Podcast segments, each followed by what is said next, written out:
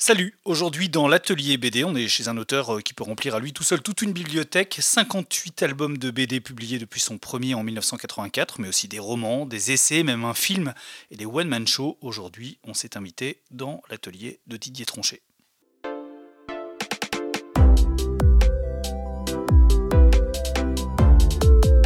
L'atelier BD, un podcast original proposé par Paul Satis.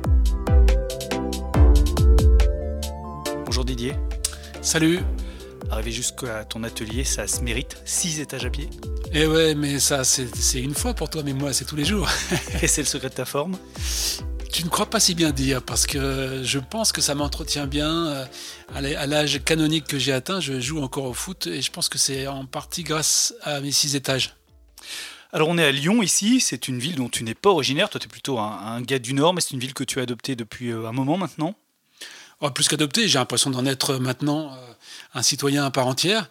J'adore cette ville, tout ce, qui, tout ce qui me plaît y est, à savoir des fleuves, des collines, euh, et des gens aussi. Et des choses qu'on ne trouve pas évidemment dans ton nord d'origine, moins Ben non, tout est plat là-bas, et c'est le plat pays qui est le mien, mais je m'aperçois que c'est, pour un dessinateur, très excitant ces perspectives qu'offre le relief d'une ville. Moi, je monte euh, sur euh, la colline de Fourvière, juste derrière chez moi, et hop, immédiatement, j'ai une vue incroyable de cette ville. Tout est excitant, tous les plans sont excitants pour parler en termes de cinéma. Tu es journaliste à la base. Qu'est-ce qui t'a amené vers la bande dessinée? Enfin, diplômé en tout cas d'une école de journalisme. Oui, j'ai même commencé à, être journaliste 6 euh, ou 7 ans au départ, et puis je me suis aperçu que, bah non, c'est pas fait pour moi ça. C'est trop rigoureux, c'est trop théoriquement respectueux des faits. Hein, peut-être ça a changé. Mais à mon époque, on devait respecter un peu ce qu'on racontait. Et je me suis dit, euh, c'est pas drôle finalement. J'aimerais mieux euh, raconter euh, de la fiction. Et puis je m'aperçois, je me suis aperçu en, commençant la bande dessinée, en parallèle, que la fiction racontait aussi bien le réel que le journalisme. Est-ce que tu te souviens de, ta première BD Alors, tu en faisais peut-être, je sais pas, tu en faisais quand tu étais enfant, par exemple? Oui, comme tous les. Bon, j'ai dessiné comme tous les enfants du monde qui, eux, s'arrêtent à partir de 9-10 ans, c'est terminé. Mais moi, j'ai continué, comme tous les dessinateurs, à être un grand enfant qui, qui ne s'arrête pas de l'être. Et j'avais pas simplement le sentiment de, du talent. Je sentais bien que j'avais pas un gros talent. Je le voyais par rapport à d'autres dessinateurs. Je voyais, bon, je voyais que j'étais assez loin du compte. Donc j'ai pas cherché à faire d'abord ce métier. Je me suis engagé dans, dans la presse et c'est bien plus tard que je me suis dit, bon, allez, je vais raconter des histoires parce que finalement c'est ça qui m'intéresse. Et comme je ne trouve personne pour les dessiner, ben, je vais le faire moi-même. Tu te souviens de ta première BD publiée, à qui tu l'as envoyée et comment ça s'est fait? Est-ce que c'était? Eh bien, mon premier album, euh, qui est devenu un album au départ, c'était une collaboration avec un journal qui était le mien. Parce qu'en fait, j'ai lancé, quand j'étais journaliste, j'ai lancé un journal de spectacle sur Lille. J'étais à l'époque à Lille. Et sous un pseudo, à la fin du journal, je me suis dit, et si je tentais euh, dans mon propre journal de mettre ma propre BD Ce qui est outrecuidant quand même. Mais D'abord, c'était sous un pseudo, donc personne ne le savait, et c'était un bon, un bon tremplin. Et je me suis bien amusé à le faire. J'avais pas de, j'avais pas un rédacteur en chef trop, euh, trop chiant, parce que j'étais moi-même ce rédacteur en chef. Et j'ai accepté assez facilement mes planches, une position assez idéale hein, pour un dessinateur. Et à la, fin, ça fait euh, de quoi euh, fabriquer un album qui est sorti dans les années 1984. 85 et, hum, et c'était quoi alors ce premier album? Et eh ben c'était Raymond Calbut, mon premier personnage. Je savais pas dessiner trop à l'époque les pieds, donc mon personnage était coupé à peu près à la taille, en plan américain, comme on dit, et il, euh, parlait comme ça simplement d'une case à une autre, c'était, le même plan, et, sa tête et son, buste. Et, comme je ne savais pas non plus dessiner trop bien les filles et les femmes, j'avais, il avait une femme que je ne dessinais pas, qui était hors champ. Et c'était drôle de, le voir dialoguer avec quelqu'un qui était hors champ. Ça a ajouté un petit effet comique. D'où il venait ce Raymond Calbut il venait pas très loin de, de, moi, puisque c'était moi en, anticipé. Je me suis dit, un jour, je serai vieux comme ça, j'aurai une robe de chambre. Oui, j'avais une certaine ambition dans la vie. un jour, je serai un retraité. Avec des, des charentaises que tu as appris à dessiner par la suite. Oui, oui. J'aurai des charentaises. Et voilà, j'en remontrerai au, monde entier. Ce qui, ce qui t'a fini par arriver, finalement. Et j'ai plus que l'âge de mon, mon, personnage maintenant, mais je, comme j'ai fait toute ma retraite très tôt dans ma vie, par, par dessin interposé. Maintenant, je suis plutôt resté jeune et vigoureux. Euh, Jean-Claude Tergal, il est arrivé plus tard? Il est arrivé à un moment donné où, euh, le drame euh, de, de, se faire larguer par une fille m'est tombé dessus, comme tout un chacun, hein, c'est formateur dans la vie. Mais c'était bien que ça m'arrive parce que d'une part, ça, ça, ça, forge le caractère, comme on dit. D'autre part, ça m'a donné un vrai sujet. Je me suis dit, mais ça serait rigolo de, de raconter cette rupture dans le détail, d'en faire un sujet de blague, de comédie. Et ce personnage, c'est toi alors, Tergal, un peu? Oui, bien sûr, parce que tout le monde euh, s'y reconnaît aussi d'ailleurs. C'est un peu tout le monde à, cette même euh, époque. Et euh, simplement, moi, j'ai donné les détails de ce qui m'est arrivé. C'est ça qui est intéressant. Hein. Le, diable gît dans les détails. Et c'est ça qui fait une, une, histoire vraie ou pas. À savoir, on sent que l'auteur l'a vécu. Et moi, je pense qu'on ne pouvait pas douter que j'ai vécu toutes ces, toutes ces phases, bien que je les raconté d'une manière excessive, un peu exagérée. Euh, c'est le principe du comique, c'est le principe de la caricature. Tu vas assez loin hein, d'ailleurs dans la caricature. Il y a les damnés de la Terre aussi, mais ça c'est euh, à peu près la même époque. Oui, j'ai tout fait un peu hein, dans la même époque. Il y a eu en même temps Raymond Calbut, ce Jean-Claude Tergal qui est venu donner un versant plus euh, contemporain de mon existence. Et puis, Les damnés de la Terre, c'était les rencontres que j'ai fait quand j'étais journaliste dans le Nord-Pas-de-Calais et où j'ai pu côtoyer vraiment la misère humaine dans tout ce que ça a de plus fort. Et là aussi, je me suis dit, il y a, il y a un vrai sujet, mais à traiter aussi en comédie et sans avoir de parti pris de moquerie par rapport au sujet, simplement rire avec ces gens qui vivaient dans la difficulté la plus terrible, et ça n'a pas beaucoup changé à mon avis. C'était ça qui m'intéressait comme point de vue. Tu dis rire avec ces gens, mais beaucoup ont vu que tu riais de ces gens. C'est vrai. J'ai eu des, des, critiques qui me disaient Ah ouais, mais c'est pas, pas c'est moche de, de, se moquer des pauvres. Ce qui n'était pas mon cas. Je ne venais pas d'une classe sociale qui me permettait de voir ces gens en surplomb, de les traiter comme ça avec beaucoup de, distance et d'ironie, parce que ma famille d'origine vit dans le bassin minier et que ce sont ces mêmes gens que j'ai connus, mes oncles étant, tous ces gens-là étaient mineurs de fond. Donc je, ne pouvais pas me permettre d'être ironique par rapport à ces gens-là. Je, les connaissais de l'intérieur. Ce qui m'a plutôt fait rire, c'était plutôt leur relation au monde, l'espèce de naïveté qu'ils ont conservée, surtout dans le Pas-de-Calais, cette fierté, cette dignité euh, qu'ils avaient et que moi je trouvais euh, touchante euh, plutôt que drôle. Tu avais cette démarche d'essayer d'aller toujours plus loin dans la provocation? C'est un goût que j'ai depuis le début et qui m'a jamais vraiment quitté. Je ne sais pas pourquoi. C'est mettre les pieds dans, dans le plat. on pourrait dire faire un peu caca sur la table. C'est-à-dire, j'ai trop vécu de situations un peu fermées, notamment dans ma famille, où on n'évoquait aucun sujet qui fâche. Jamais tous les sujets euh, polémiques étaient évacués, on ne parlait que de choses consensuelles, les repas étaient interminables, rien d'important ne se disait. Je pense que l'enfant que j'étais a étouffé dans ce décor et s'est dit mais c'est pas possible, je veux qu'on dise la vraie vie, je veux qu'on dise les vrais problèmes que, qui se passent comme dans toutes les familles, et, je me suis rattrapé par la suite. Jean-Claude Tergal, c'est un peu ton, ton Antoine Douanel. Tu vas aborder son enfance à un moment, Jean-Claude Tergal, et là le personnage change en fait, il devient beaucoup plus touchant. Oui, c'est pas un calcul de me dire tout à coup je vais être plus touchant, mais il y avait un, gisement d'histoire dans l'enfance, comme chez chacun de nous. On a 2000 histoires d'enfance qui nous sont toutes personnelles, et j'ai les rattrapées, j'ai raconté les miennes à, travers le personnage de Jean-Claude. Effectivement, il a vraiment plus un côté attendrissant que, que ridicule parce que c'est la nature même de l'enfance que d'être attendrissante. Là, par contre, c'est moche de se moquer d'un enfant, même si c'est soi-même.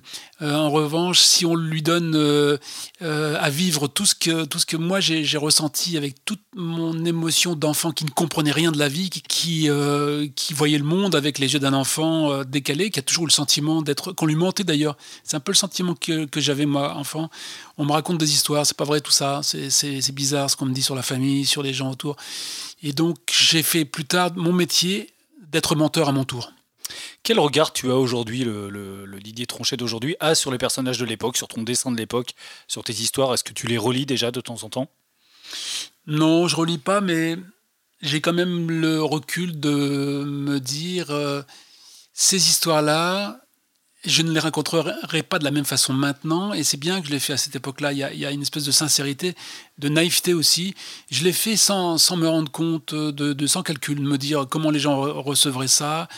Je me suis pas posé de questions du lecteur, et, par chance, le lecteur a été là et a été extrêmement touché par euh, quelque chose qui n'est pas, qui pas contrôlable, qui est, encore une fois, la sincérité de l'auteur. Euh, c'est pas un calcul. Je me suis pas dit, je vais être sincère. D'ailleurs, ça marche pas de dire ça. À partir du moment où on le dit, c'est déjà, on l'est déjà plus. Mais je me suis dit, je vais raconter le plus simplement possible toutes ces anecdotes multiples que, qui, ont fait de moi ce, personnage maintenant. Et c'était bien que je m'en débarrasse d'une certaine façon, que je les mette à distance et que je puisse passer à d'autres façons de faire, comme si de les mettre sous couvert d'un autre personnage, de la vie d'un autre personnage, me permettait de m'en débarrasser, oui, et de, de raconter maintenant plus directement ce qui se passe pour moi. Ce que j'ai fait ensuite a plutôt été plus contemporain. J'ai raconté mes voyages, j'ai raconté mes, mes histoires euh, en les travestissant encore un petit peu, mais en étant chaque fois plus moi-même dans les histoires. Et Jean-Claude t'a quand même accompagné longtemps tu as été Jean-Claude sur scène. Jean-Claude, tu en as fait un film aussi. Vraiment, c'est le, personnage qui t'a suivi, qui t'a poussé le personnage jusqu'au bout, même sur différentes formes d'expression, pas que la BD. Ça, oui, franchement, je le dis sans, euh, sans fanfaronner. J'ai l'impression que je suis la personne, l'auteur qui a le plus auto-adapté. Alors, c'est pas forcément d'ailleurs un, compliment à se faire, mais je crois que j'ai auto-adapté dans tous les sens. Franchement, je vois personne qui ait fait de son personnage à l'origine une bande dessinée, euh, un spectacle de one-man show, puis euh, un film, effectivement, et puis aussi un roman qui s'appelle Nous deux moins toi, qui est sous une forme romanesque. Voilà, quatre modes d'expression pour un même sujet on va dire, euh, c'est vraiment euh, ratisser large euh, et, exploiter son personnage jusqu'à l'os Oui et non, parce que le mettre dans des situations de narration aussi différentes que, le, que le son, la scène, le cinéma, l'écrit, m'a permis de, pousser à chaque fois dans une direction inédite. Je devais raconter les choses autrement. Il est impossible d'adapter un gag de bande dessinée sur scène. Ça, j'ai essayé de le faire, ça marche pas. Il faut absolument tout réinventer, tout reformuler. Il faut être plus présent, il faut être physiquement présent, il faut incarner son personnage devant les gens et on ne peut pas encore moins tricher parce qu'on est là devant eux et il s'agit pas de d'essayer de, de, les berner avec un euh, comment dire une façon de faire qui serait euh, manipulatrice pour le spectateur. Donc euh, là aussi, le spectateur, encore plus que pour la BD, ressent de façon animale la sincérité du, de, de, l'acteur. Et hum, c'est ce que j'ai appris à, mes dépens. Des fois, des fois j'ai raté mon coup, des fois j'ai réussi. Il a fallu vraiment que je découvre un mode d'expression qui m'est tout à fait, m'était tout à fait nouveau. Et maintenant, j'admire beaucoup. Hein, quand je vois des one-man shows, je me dis, waouh, super, moi je suis plus capable de faire ça. Jean-Claude Tergal, il, est quoi aujourd'hui? C'est un personnage qui est vraiment euh, une histoire qui est terminée complètement Tu te dis que peut-être tu le referas sortir un jour Et à quel moment tu as décidé aussi de l'abandonner finalement et d'arrêter? Je pense que c'est terminé. On ne peut pas jamais le dire, mais je pense qu'il faut savoir arrêter. Il y a le fameux combat de trop qu'il faut éviter. Et je pense aussi que je, suis passé à quelque chose d'autre dans la mesure où ce personnage ainsi que les autres, et but et les autres, était comme chacun euh, un, peu une facette, un masque que je portais pour ne pas, pour me protéger un peu de, euh, de ce rapport au public qui est quand même extrêmement brutal et frontal. C'est dur hein, de s'adresser aux gens, d'être, de s'exposer comme ça. Donc moi j'avais ces, ces paravents, j'avais ces masques, ces personnages. Et puis à un moment donné, je pense qu'ils sont plus nécessaires.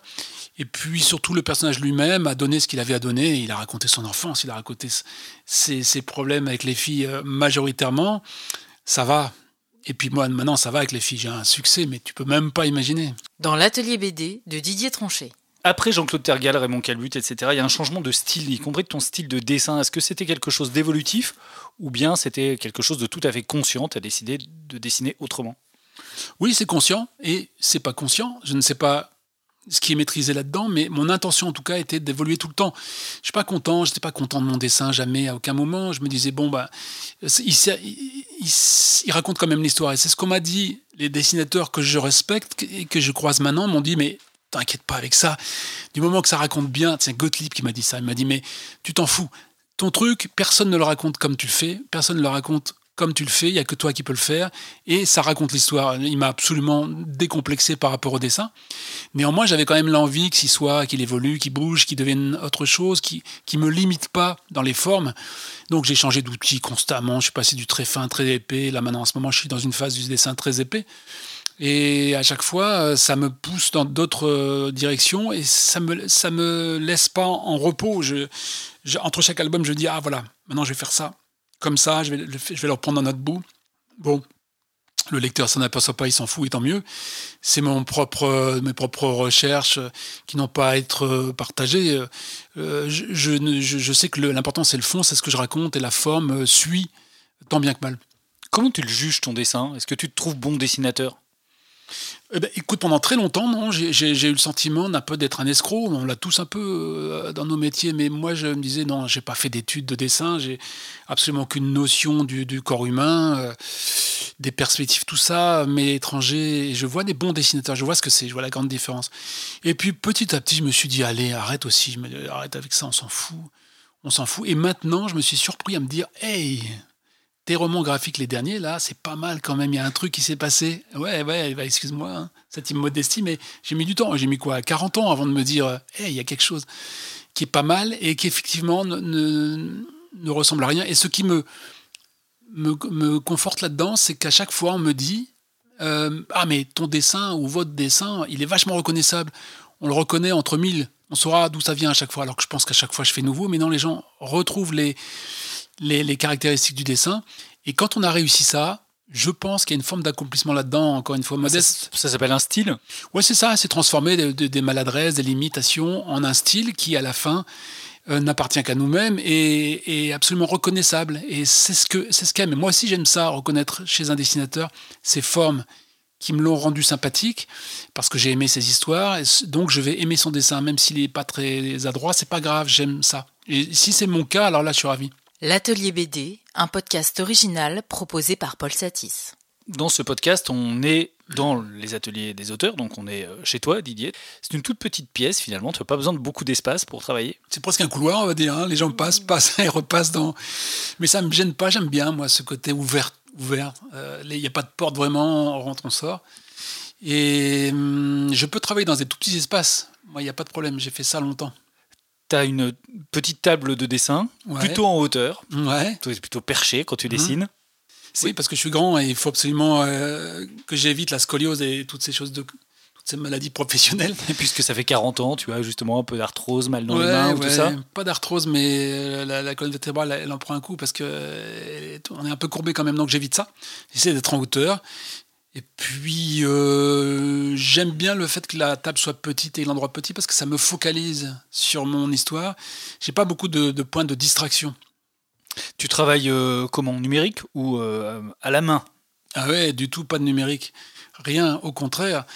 Pas par snobisme, mais parce que je pense que le lecteur est sensible à, la main. Il sent, quand il sent l'auteur qui est derrière son dessin, quand ils sentent que notamment la couleur, qui est finalement la, partie du travail qui, m'identifie peut-être encore plus, qui reste hein, de la couleur au pinceau à l'ancienne, avec de l'eau, de l'aquarelle, des choses comme ça, des encres, et qui ressemble en rien à tout ce qui se fait euh, en numérique, avec les aplats un peu parfaits, ou même de, ce travail formidable hein, qui est fait par les autres. Non, moi j'aime bien les accidents, j'aime bien que l'eau déborde d'un côté, que je rattrape avec euh, des couleurs non prévues, que tous les accidents soient possibles et que hum, on sente à chaque fois les hésitations, les, réussites et les échecs du, dessinateur. Tu disais que l'important c'est de raconter des, histoires. Tu pourrais très bien, par exemple pour la couleur, euh, donner ça à un coloriste. Hein, beaucoup de dessinateurs le font. Pourquoi tu tiens à la faire toi-même? Ça fait partie de la narration? Absolument. Quand la main qui a dessiné est la même main qui met la couleur, on le sent. On sent une espèce de cohérence là-dedans. Et d'autant que ma couleur à moi, elle joue avec les volumes c'est-à-dire que c'est la lumière qui indique euh, comment se placent les ombres, évidemment. Et pour dessiner les ombres sur un visage, sur un corps ou dans l'espace, c'est un geste de dessinateur, c'est pas un geste de coloriste. Euh, il y, a profondément la même façon de voir l'espace, les volumes que j'ai en dessin et que j'ai à, nouveau en couleur. Est-ce que tu travailles rapidement Très rapidement. Ouais. ouais. il faut. J'en ai, fini avec cette idée euh, du travail et de la sueur. Il y a un peu de sueur, hein, mais qui serait la garantie du bon travail. J'ai vu trop de dessins qui sentaient la sueur. Et dans, mon, c'est pas une qualité ça. On ne doit pas sentir le travail, on ne doit pas sentir. Moi, j'admire hein, les gens qui passent 10 heures de dessin chaque jour, 7 jours sur 7. Et en même temps, je me dis, où est la vie là-dedans? Quand est-ce qu'ils vivent? Euh, Parce que ce qui nourrit notre dessin, ce qui nourrit nos histoires, notre pensée, notre ressenti, c'est la vie qu'on va laisser entrer là-dedans, à savoir sortir, vivre, aller au contact des gens, rencontrer, marcher, faire du sport. Euh, tout ça, c'est pour rencontrer des gens, tout ça, c'est plus important que de passer 10 heures euh, sur ça. La Donc tu ne passes pas 10 heures par jour sur ta planche à dessin Du tout, du tout. Non, non, je passe euh, à peine une demi-journée.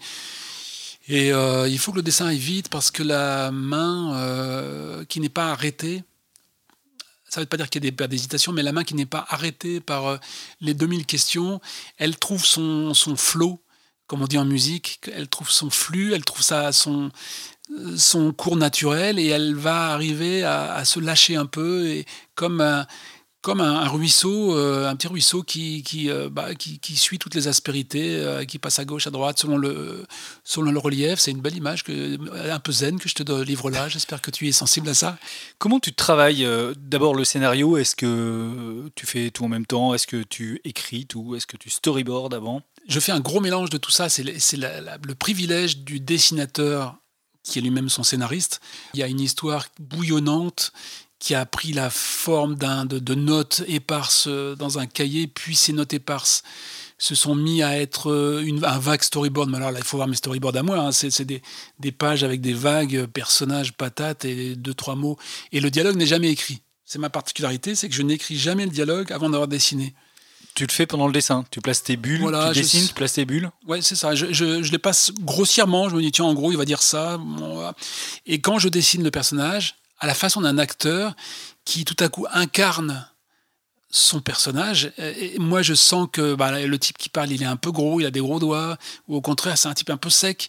Et je passe du temps à le dessiner, pas énormément, mais je, passe quand même à être avec lui physiquement, incarné euh, par la main, qui, va me montrer euh, euh, son identité physique. Et donc, dans le temps que je passe avec lui, je sens bien mieux ce qu'il va dire. Je sais qu'il va dire ça je vais être aussi dans la situation, si je dessine le décor, ce décor va, induire que, bah non, c'est pas utile de dire ça, on le sait, on le voit, ou alors, au contraire, compense l'absence d'information par, par euh, du texte, mais moins tu mettras de texte et mieux ce sera.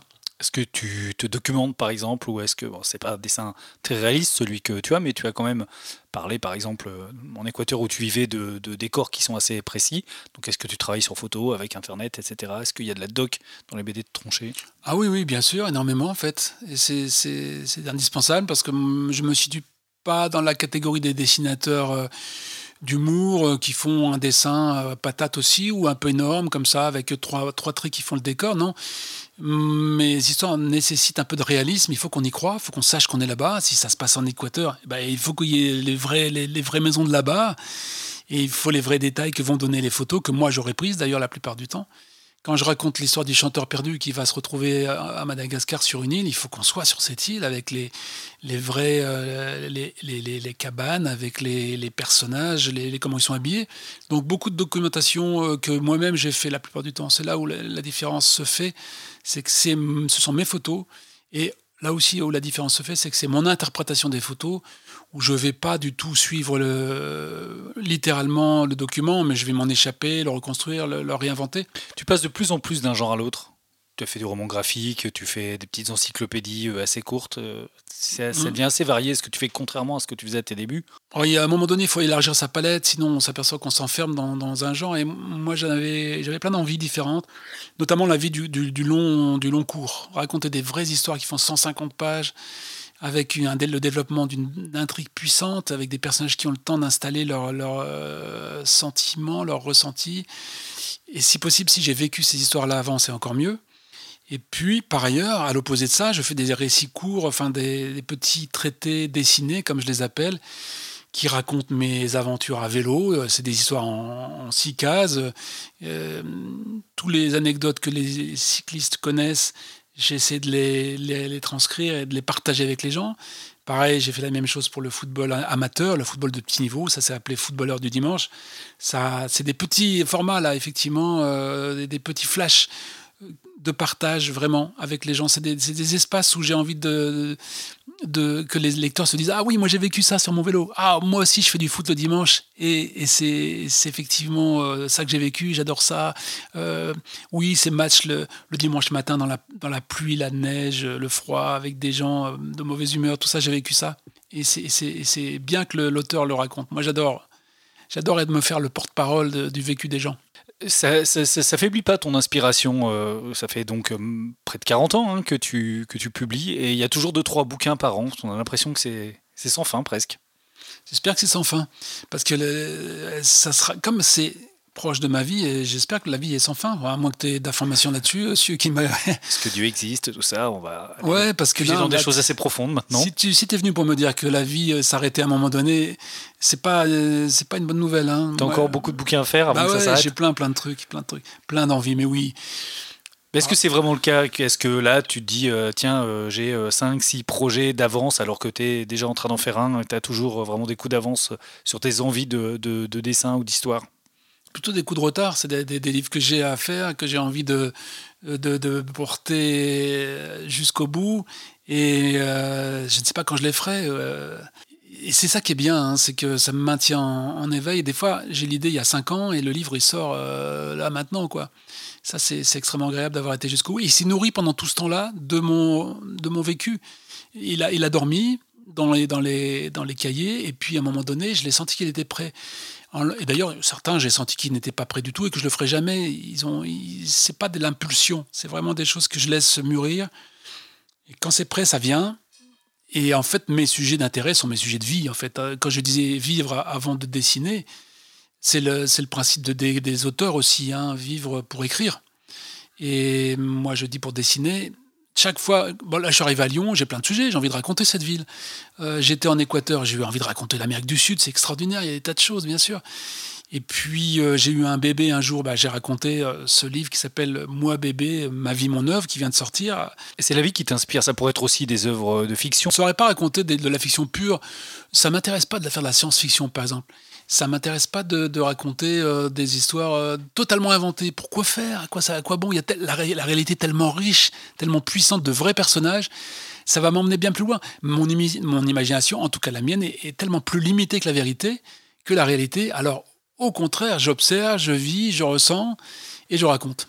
Dans l'atelier BD de Didier Tronchet. Euh, on continue la visite de ton atelier. Est-ce qu'il y a des objets auxquels tu tiens particulièrement dans cet atelier? Mon crayon. ça peut servir. ouais, ouais. Ce que j'aime bien, c'est m'entourer des. Ce que j'ai mis au mur, à savoir euh, mon personnage de Raymond Calbut redessiné par euh, euh, Cabane, Franck Le Gall, Gossens, Gottlieb. tous ces gens m'ont redessiné mon personnage. Alors là, je suis ravi. Solé, Causé, Loisel, c'est fou pour moi. Qui était les lecteurs de ces, le lecteur de ces gens-là. Et un jour, on m'aurait dit bah, ces gars-là, ils vont dessiner ton personnage je serais tombé par terre, franchement. Donc je me mets, je me mets ces personnages au mur et ils me soutiennent, ils me portent, ils me disent, bah tu vois, euh, t'as beau être un escroc, euh, ces gens-là, à un moment donné, ils se sont dit, bon, allez, il est un peu des nôtres, quoi. Et ça, c'est la meilleure médaille que je peux avoir, être un peu des, de ces gens qui, que j'admire. T'en as eu quand même quelques médailles, à Angoulême notamment? Ouais, ce qui m'intéresse dans ces médailles, c'est que c'est des médailles d'humour. C'est l'humour. J'ai eu trois fois le prix de l'humour. C'était l'Alphar à l'époque Tu l'as rangé quelque part? Ouais, Ils sont pas ici, ils sont dans une autre maison euh, en Ardèche. Mais j'aime bien l'idée que j'ai le prix de l'humour et que personne ne l'aura plus jamais. En l'occurrence, c'est vrai, puisque le nouveau, les, nouvelles distinctions qu'on remet à Angoulême maintenant ne parlent plus d'humour. Il y a, il y a je sais pas quoi, c'est autre chose quoi. Donc voilà, je considère que je l'ai eu pour toujours. Allez, pour terminer, on parle de, quelques livres. Ton dernier bouquin, c'est donc un bouquin qui parle de la vie de bébé. Ouais. C'est le bébé qui parle de 0 à 3 ans. Il raconte sa vie. Ça m'amusait de, de, faire parler le bébé à la première personne avec un style très, euh, très élaboré, très, très journal de bord du, du 18e siècle, quelque chose un peu de précieux comme ça, pour raconter les couches, euh, pour raconter le vomi et tout ça. Et ça, ça, ça donne une gloire et un honneur et une dignité à ce bébé. Mais euh, ce bébé a une vision du monde qu'on ne soupçonne pas. Et je voulais la, visiter euh, par son regard. C'est l'un des derniers grands aventuriers. Hein. Franchement, quand tu es bébé, euh, entre 0 et 3 ans, tu découvres le monde à une vitesse phénoménale et tu es, vraiment un grand aventurier. Dans tous tes bouquins, lequel tu préfères? Bah, ce seraient les, livres que j'ai fait avec ma fiancée qui s'appelle Anne Cibran et, et qui, dont j'ai adapté les livres et notamment euh, le, celui qui s'appelle euh, Là-bas, qui est une, un récit de son père qui a vécu en Algérie et qui est revenu en France et qui a été totalement euh, déraciné par ce voyage-là, qui s'en est jamais revenu d'avoir été expulsé du paradis. Et je me suis retrouvé dans ce personnage alors qu'il est tellement loin de moi. C'est un personnage un peu rugueux, un peu rustre, qui, qui ne comprend rien à la France de, des années 60 où il rentre. Et, j'aime bien cette naïveté. C'est un peu un Raymond Calbut en fait. Et, elle m'a donné l'occasion à travers ce livre qui est très poignant, qui est très fort, qui est très puissant, d'y introduire un peu d'humour et, de raconter avec mon gros dessin, avec mes moufles que, je dessine. J'ai dessiné avec des moufles, hein, j'ai oublié de dire. Ce qui explique mon J'allais pas dire que ça se voyait. On reste poli. Euh, de, raconter une histoire euh, euh, touchante émotionnellement alors que c'est avec un dessin élémentaire. Ça, pour moi, c'était mon, mon, plus grand exploit. Le prochain, celui sur lequel tu es en train de travailler? Alors le prochain est particulier, franchement. Il s'appelle L'humoriste et c'est l'histoire d'un humoriste. Alors on va dire ah bah ouais, toi, il, va raconter sa vie. Oui et non. Ça, c'est pas la mienne, mais elle, s'en nourrit évidemment. Mais c'est l'histoire d'un humoriste. Et, et, ma recherche dans ce livre, c'est de me dire, c'est un roman graphique qui va être très très épais c'est de me dire pourquoi on devient humoriste et qu'est-ce qui fait qu'à un moment donné, on raconte des blagues. C'est pas normal. Quand on est un garçon équilibré dans la vie, on n'a pas envie de toujours faire rire, on n'a pas toujours besoin de faire le, le kéké, là, de faire le marrant. Euh. pourquoi vouloir faire rire les autres? C'est pas normal là-dedans. Il y a quelque chose qui s'est passé dans la vie d'un humoriste qui a fait de lui un humoriste. J'ai creusé jusque très loin et bon, voilà, une petite psychanalyse à peu de frais, hein, c'est le, le lecteur qui paye. Et je me suis aperçu qu'il y avait un truc dans ma vie qui avait fait de moi un humoriste, un truc précis euh, qui est arrivé dans l'enfance et, dont l'humour a été une réponse. J'ai demandé de choisir euh, trois bouquins pour terminer cet entretien, qui ne sont donc pas de toi, mais qui te tiennent euh, un peu à cœur. Allez, le premier, ce serait quoi? Je vais en citer un qui m'a vraiment déçu, ça, ça, change un peu. Voilà. Bah ouais, pourquoi pas. Bah, c'est le dernier Welbeck. Moi, j'aime bien ce garçon parce qu'il il va fouiller très profondément dans, dans ce qu'il y a de plus négatif. Il a des formules définitives que j'adore parce que c'est vraiment le, mauvais bougre. c'est le type qui a mauvaise humeur. Une espèce de Céline, quoi. Hein. Et donc, ça me fait marrer ces livres, euh, cette, cette, exploration de la noirceur. Et je tombe sur le dernier, 700 pages d'ennui total où vraiment il se passe rien, c'est pas super bien écrit. Je sais pas où il va. J'ai l'impression qu'il a perdu le fil de, de ce qu'il faisait lui-même. Voilà, donc le premier euh, dégagé en deux secondes. Ok, un deuxième. le deuxième serait au contraire un livre lumineux. Est-ce que j'ai le droit de dire qu'il est de ma fiancée à nouveau? Il vient de sortir, il, vient, il sort ces jours-ci, il s'appelle Le premier rêve du monde et il raconte un épisode méconnu de la vie de Cézanne, le peintre, tellement méconnu qu'il n'existe pas en fait. C'est un passage de la vie de Cézanne qui, est une, une, comment dire, une prospective, une, hypothèse assez, assez fulgurante euh, de la raison pour laquelle euh, euh, Cézanne est devenu lui-même. Et ce regard incroyable sur le monde qu'il a essayé de chercher toute sa vie, à savoir un, regard vierge, un, regard d'enfant, pour revenir à ce regard d'enfant. Et, et, Anne Cibran, qui raconte ce, donc ce, parcours de Cézanne, a un talent pour le faire qui est phénoménal, c'est de rentrer dans la peau d'un artiste et, de livrer quelque chose qu'on ne soupçonne pas. On termine peut-être par une BD bah, J'ai exhumé une BD euh, du fond des âges qui s'appelle... Je, me lève pour aller voir le titre, qui est une BD de, de Götting, alors que j'aime bien comme raconteur d'histoire.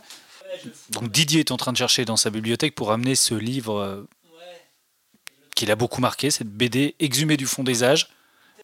Alors, passé tout à fait inaperçu que j'ai trouvé chez un, tu peux revenir derrière le micro, sinon on va rien comprendre. Cette BD, oui, c'était bien ce passage un peu avec la profondeur.